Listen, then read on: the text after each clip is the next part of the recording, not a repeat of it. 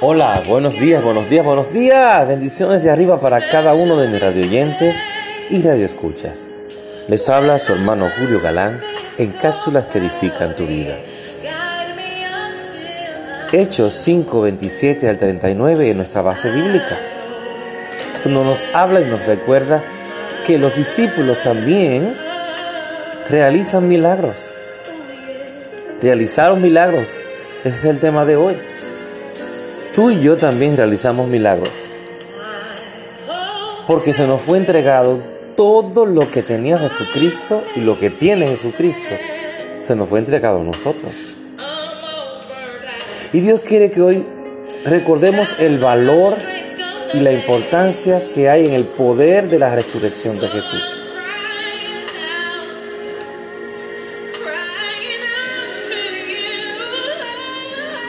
También nosotros, dice la palabra, tenemos esa promesa de que seremos resucitados, los que mueran en Cristo. Pero los que seremos arrebatados también vamos a, resucitar en un cuerpo nuevo, glorificado. Qué maravilloso, qué hermoso es esto. Y solamente nuestro Dios lo puede hacer.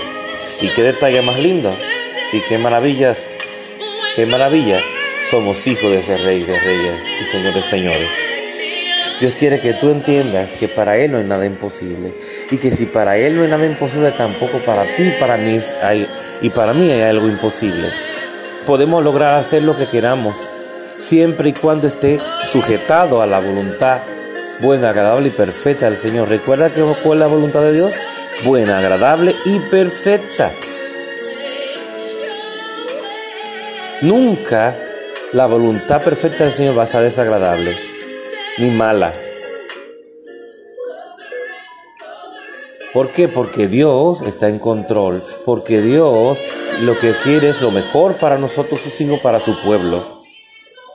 Nosotros tenemos la autoridad, tenemos la unción de parte de Dios a través del Espíritu Santo de orar por un enfermo y ese enfermo ser sanado.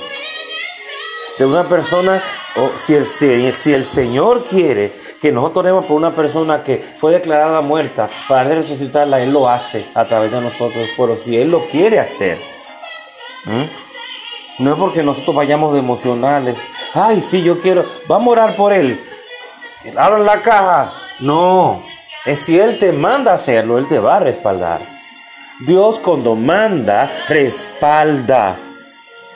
Eso experimentaron los discípulos en aquellos tiempos. También en estos tiempos, durante años se ha demostrado, el Señor nos ha demostrado que Él a sus grandes ministros, pastores, pastoras, evangelistas, profetas, eh, adoradores que Dios usa también para, no solamente para adorar, también para, para declarar milagros, para hacer milagros, han contado con el respaldo de nuestro Señor. Porque Dios cuando manda respalda por ya que Él es un Dios de orden. Y Él no puede contradecir su palabra. Así que confía en que tú vas a tener el mismo respaldo que también tuvieron los discípulos en aquellos tiempos. Si Dios te manda hacer algo, hazlo en su nombre y Él lo hará. Dios te bendiga, Dios te guarde, tu hermano Julio Galán, en cápsulas que edifican tu vida.